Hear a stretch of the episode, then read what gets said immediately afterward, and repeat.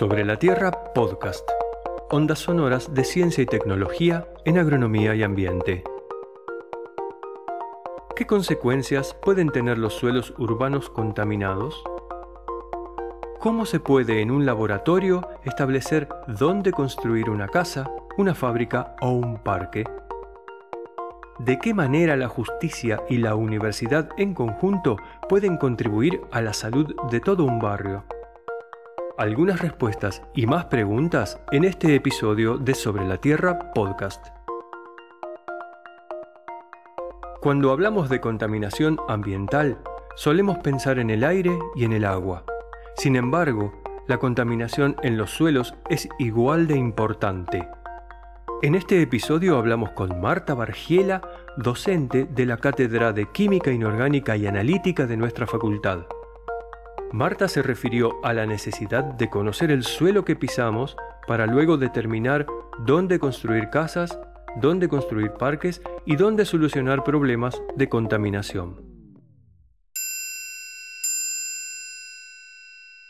Cuando comenzamos a trabajar en la cuenca Matanza-Rechuelo con la problemática de contaminación que, tiene, que tenía y que tiene esa cuenca, comenzamos por los cursos de agua y se empezaron a abrir otras líneas de investigación, muchas líneas de tratamiento, de estudios de efectos puntuales de la contaminación, por ejemplo en Fitlot y los tratamientos de agua de los que ya en algunos podcasts ya se ha hablado.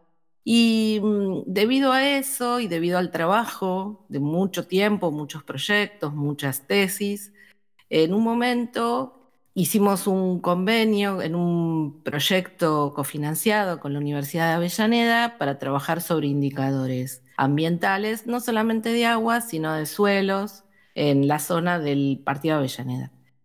Bien, ¿y por qué estos indicadores son importantes en el trabajo que ustedes realizan? Todo lo que uno trata de trabajar sobre el ambiente va a ir de la mano de la gestión. Entonces, para poder analizar la existencia de contaminación, cuánto es la contaminación y después poder presentar alternativas de manejo o de tratamiento, es necesario que haya algo que indique si eso está contaminado o no. Entonces, se habla de indicadores, cuando se habla de parámetros que están fuera de la normativa o de la concentración natural, y esos parámetros se combinan después para hacer índices que pueden indicar cuál es la peligrosidad también de esa contaminación. Entonces, trabajar sobre lo que es indicadores ambientales y después formar índices, lo que arma es bases de datos y herramientas para la posterior gestión ambiental. ¿Y qué problemas suelen presentar los suelos urbanos? Eh, los suelos urbanos tienen la problemática a veces de no poder ser también catalogados, como taxonómicamente hablando, tener cómo es el perfil de un suelo, que eso se ve muy bien en suelos naturales, y también son los más afectados antrópicamente. La cuenca tiene mucho de esos suelos urbanos y entonces el poder empezar a plantear índices que nos indiquen sus niveles de contaminación era importante para después plantear la ocupación de esos suelos ya sea para vivienda, ya sea para industria o, por ejemplo, para recreación. Cuando pienso en la contaminación del agua, por ejemplo, me puedo imaginar cómo impacta la salud de las personas y al ambiente. Me cuesta más pensar en los impactos de la contaminación de suelos urbanos. Es un poco más complejo, ¿no?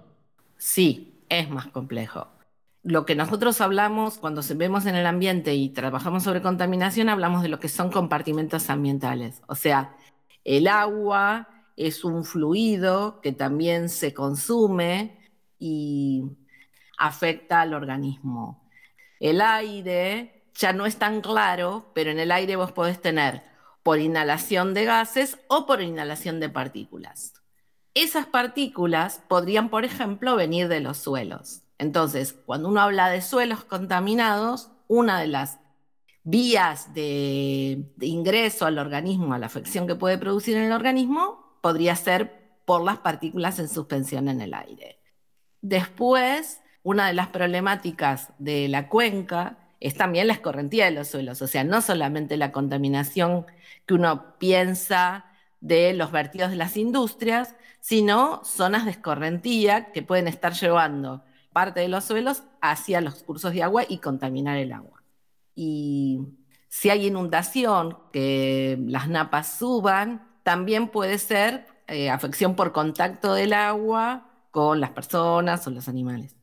Después, también el consumo que se puede hacer de las cosas que tienen que ver con esos suelos. O sea, si esos suelos se no se va a poder sembrar porque vaya a tener, va a tener una cantidad de contaminación determinada. Entonces, es importante estudiar todo eso. Después, no solamente va a afectar al ser humano que esté sobre el suelo, sino que también a la, a la, biomasa microbiana que haya en el suelo, debido a que, como es tóxico, los microorganismos también van a ser afectados. Entonces, vamos a tener menor degradación de la materia orgánica para lo que es actividad dentro del suelo. ¿Y cuáles pueden ser los orígenes de la contaminación de los suelos urbanos?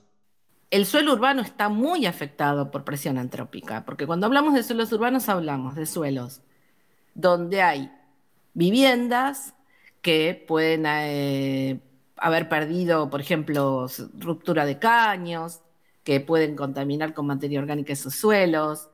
También cercanos a emisión de vehículos. Hay suelos que tienen contenidos de plomo porque en algún momento las naftas tenían plomo y las, emisiones atmosféricas en la ciudad son mucho más, eran mucho más importantes que en el campo. Entonces, esas emisiones atmosféricas pasan a los suelos, entonces siempre al lado de las rutas o al lado de las calles podés llegar a tener una contaminación por plomo. Esas serían como las contaminaciones más comunes. Y además, muchos suelos, especialmente en la cuenca o en algunos otros lugares, como eran suelos, eran bajos, se rellenaron para poder ser aptos para vivienda. Y ese relleno a veces fue indiscriminado, no es que agarraron suelo de otro lado y rellenaron. Se pueden encontrar escombros, basura, por ejemplo, los rellenos sanitarios. Y entonces, ahí es donde se ve de dónde vendría la contaminación. Bien, ¿nos podrías contar un poco sobre el lugar donde trabajaron? El barrio Ramón Carrillo es un barrio hecho por el Instituto de la Vivienda, que donde inicialmente se asentó la gente que vivía en el albergue Warnes, cuando todo ese terreno era eh, reclamado por los herederos, se los trasladó a los que ocupaban el albergue hacia el barrio Ramón Carrillo. Entonces, no es un asentamiento informal inicialmente, es un asentamiento organizado arquitectónicamente desde el Instituto de la Vivienda. La relocalización de la gente del albergue Guarnes se produce en los 90, en la época donde el intendente era Grosso y donde el presidente era Menem. O sea que desde esa época que ya está el barrio, que se hizo muy rápido, se construyó muy rápido, estaba hecho en estructura de semilla, como células, para poder crecer las casas, pero después con el tiempo terminó teniendo ciertas características de asentamiento producto de un crecimiento demográfico indiscriminado. ¿Y cuál era la principal problemática? La problemática de ese barrio era que toda la, zona donde se instala el barrio, que es en lo que sería el Bajo Flores, es la zona que correspondía a la quema, donde en algún momento se depositaban los residuos de toda la capital federal.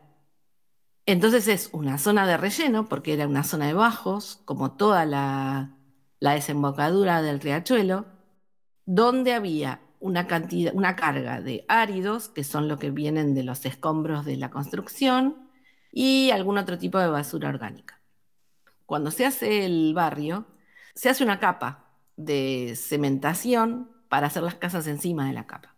Pero de cualquier manera quedaban zonas en contacto del suelo con la gente. Y lo que se ve ya desde los primeros tiempos, y hay algunos estudios en que hizo la cátedra de edafología, que había valores de metales en esas zonas en donde no estaba el cemento, en esas zonas de suelo, y se encontró plomo en sangre de los habitantes del barrio. Comienza una denuncia contra el gobierno de la ciudad, que es el que hizo las, las construcciones, sobre estos problemas de salud que tenía la gente.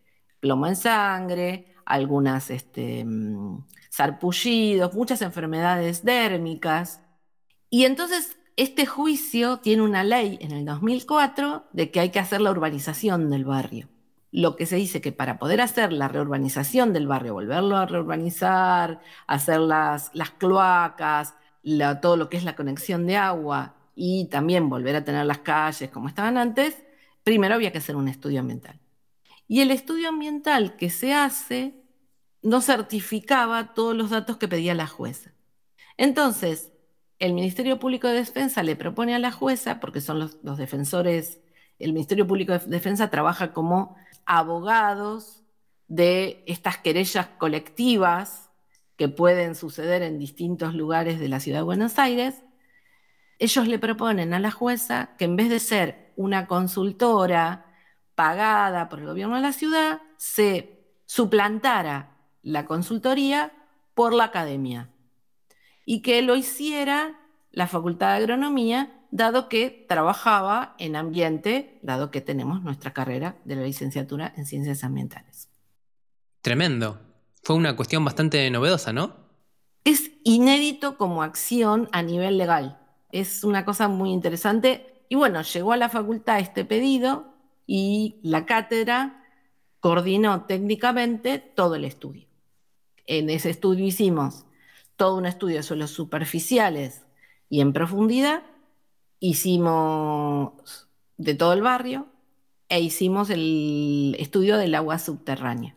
No porque sea un agua de consumo, porque como viven en la ciudad de Buenos Aires, tienen red, además porque eran un barrio construido, entonces tenían agua de red, sino porque dado que había riesgos de inundación, había riesgos de contacto de las cloacas con los pluviales, producto de que como es un barrio hecho por el Instituto de la Vivienda, AISA no hace la red cloacal interna, sino la que la tiene es el Instituto de la Vivienda, y esto hace mucho que se había hecho con este incremento demográfico, ya había empezado a haber construcciones informales de cloacas, entonces queríamos ver también a qué nivel llegaba el agua subterránea que pudiera afectar, por ejemplo, por estas inundaciones o lo que podía salir por el pluvial y todo eso.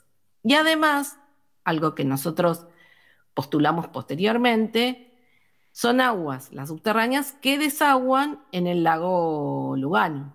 Entonces, también cómo podían influir en esos cursos de agua que están dentro de la cuenca. Suena como un trabajo muy complejo. ¿Tuvieron que sumar a otras personas de la facultad? Además de trabajar la cátedra, para poder hacer un grupo de trabajo que hiciera la consultoría general de todo este tema del estudio ambiental, se trabajó con gente de hidrología, con la licenciada Borelo, que es hidrogeóloga, para todo el tema de aguas subterráneas, y con gente de topografía para poder ver bien el tema del flujo, hicimos nivelación y todo con gente de topografía, con el ingeniero Rosato. No trabajamos a los profesores, hubo pasantes alumnos y fue una experiencia muy interesante para todos los que estuvieron, porque es la primera, creo que era una de las pocas veces que entraban a un trabajo más, más urbano con todas las problemáticas que implica eso, el entrar, el entrar, con quién entrar, no podías ir a cualquier momento, tener que respetar los espacios de los vecinos. También era todo un tema porque cuando estábamos en las asambleas, la gente comenzó a tener el miedo de que si eso se daba mal, eh, se iban a tener que ir de golpe decirte, bueno, mira, ¿sabes qué? Acá no puedes vivir, te tenés que ir, es todo un tema para la gente y bueno, hubo que también tranquilizar los ánimos. ¿Y cuáles fueron los principales resultados de esta consultoría? Fue un trabajo largo e interesante. Duró dos años el estudio y se hicieron dos informes técnicos, uno sobre suelos superficiales y otro sobre suelos sobre suelos en profundidad hasta las aguas subterráneas. Se midieron metales y se midieron compuestos orgánicos. Si estaban por encima de los niveles vistos en la ley de residuos peligrosos, y había que intentar plantear una alternativa de gestión. Cuando nosotros trabajamos e y elevamos el informe a la jueza, la mayoría de los suelos se notaba que eran típicos de relleno, se hicieron los perfiles, se vieron los valores, tenía zonas con niveles por encima de los niveles de contaminación, pero no muchas. Entonces, salvo pequeños puntos, no era una cosa que uno dijera, se tienen que ir. Quizás con algunas zonas de remediación, de algún tipo de relleno que retuviera o algún tipo de cementación podía funcionar. ¿Y estos informes tienen alguna segunda lectura? El tema es que para lo legal, los únicos niveles contra los que podíamos contrastar los suelos era lo que viene de la ley de residuos peligrosos, porque esa es la única que tiene niveles, de niveles normados para lo que es suelos residenciales. El tema es que los niveles que están en la ley de residuos peligrosos son tomados de normativas extranjeras y a veces uno no tiene niveles base de nuestros propios suelos. ¿De qué se tratan estos niveles base? ¿Qué son los niveles base? Un nivel en el que yo digo, bueno, este es el nivel que tendría que tener esta zona de estos metales.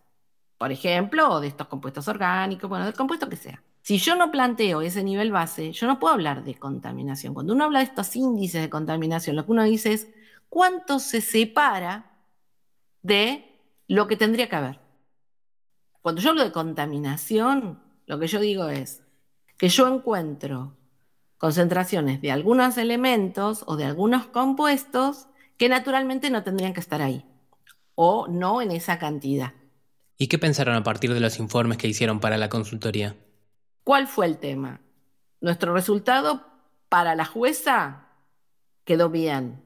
Pudimos hacer un trabajo interesante, pero en el fondo, esos niveles de suelos nos dejaron la idea de que podíamos seguir estudiando el tema para poder tener mayor información para establecer algunas otras normativas de gestión y buscar en otras zonas cómo plantear niveles base de suelos.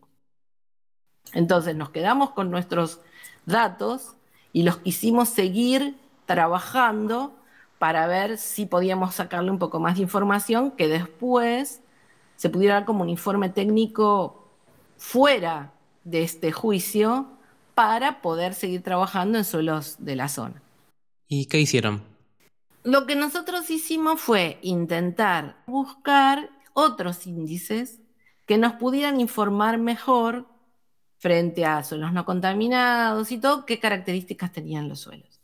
Y trabajamos considerando niveles bases como suelos promedio de nivel mundial no contaminados contra mm, un LOES. El LOES es como el material parental de los suelos de la pradera pampeana y contra la concentración de los elementos en la corteza. Y nos encontramos con que al usar otros indicadores que son un poco más científicos, que hay que después tratar de nos falta el tema de, la pasada a decir, bueno, ¿cómo podemos discutir contra esto la normativa? Nos encontramos con valores un poco más preocupantes. Mismo buscando también normativas extranjeras, por ejemplo, contra suelo, em, las mismas legislaciones para Canadá a veces nos daban valores de mayor peligro en los suelos que lo que nos daba la ley de residuos peligrosos de la Argentina. Y encontramos que en algunos casos metales que no habíamos tomado en cuenta podían llegar a resultar peligrosos para estos índices, pero también para estos niveles base que son muy globales y que no son específicos de la zona.